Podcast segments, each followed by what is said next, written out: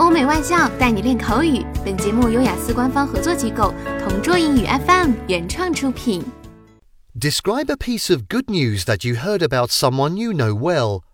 You should say what it was, when you heard it, how you knew it, and explain how you felt about it. When it comes to happy news regarding individuals close to me, it must have been the day my sister passed her license exam and became a certified accountant. Well, my sister Diana had been studying for her exam for four months, and she even took classes to ensure she aced it.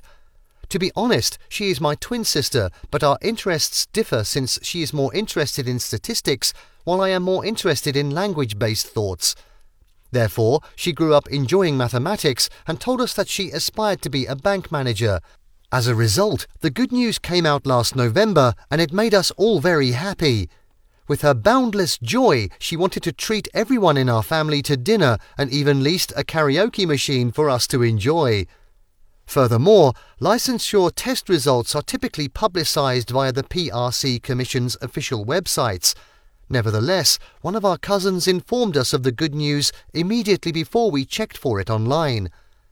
Since she had finally reaped the rewards of her efforts, I must admit that I was a little envious. However, after giving it some more consideration, I decided to take this as a lesson in how nothing is impossible if you put your heart and soul into it. OK，以上就是今天口语话题的全部内容。想要免费获得雅思口语完整题库的小伙伴，快来关注微信公众号“同桌雅思英语”，回复关键词“口语题库”就可以啦。同桌祝你早日屠鸭成功！